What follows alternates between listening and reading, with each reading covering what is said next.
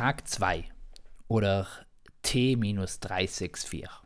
Heute ist Ausflugstag, genauer Urlaubstag zum Ozean der Alpen, zum Mare Tridivisum, zum Gardasee. Genau, zur blauen Lagune der kleinen Frau und des kleinen Mannes. Nein, nicht, dass ich mich mit der blauen Lagune besser auskennen würde. Ich habe den Film nie gesehen. Der Name ist mir von manch anderer Unterhaltung bekannt, aber wie dem auch sei, auf was ich eigentlich hinaus wollte, am Gardasee gibt es Frauen und Männer. Genau wie sonst auch an vielen Orten. Aber auch das wollte ich nicht bedenken. Es ging mir um blaue Lagune, Frau und Mann. Genau, die gendertechnische Ungerechtigkeit der Sommerbekleidung. Oder die Reduzierung besonders der Frau auf einen Bikini. Was das soll? Nein, ich wollte natürlich noch nie meine Bikini-Figur zeigen.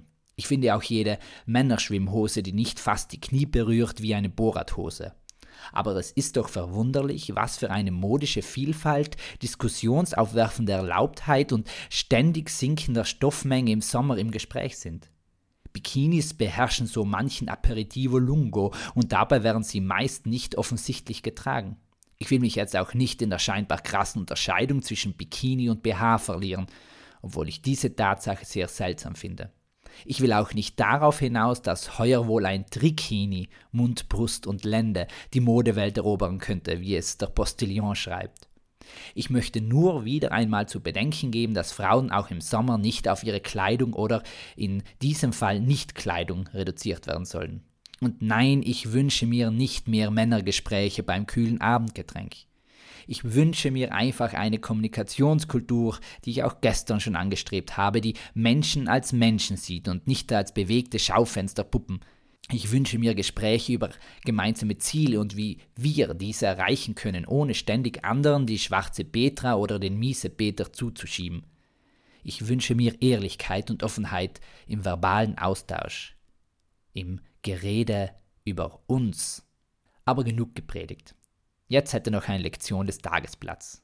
Genau, bedenke Mensch, dass du Mensch bist und in anderen auch Menschen sehen kannst. Oder plag dich Kleidung und Heimatsflair, fahr doch an das Gardameer. Ja, ja, das Gardameer, eine idyllische Oase. Dort gibt es auch Enten. Genau wie im China-Restaurant.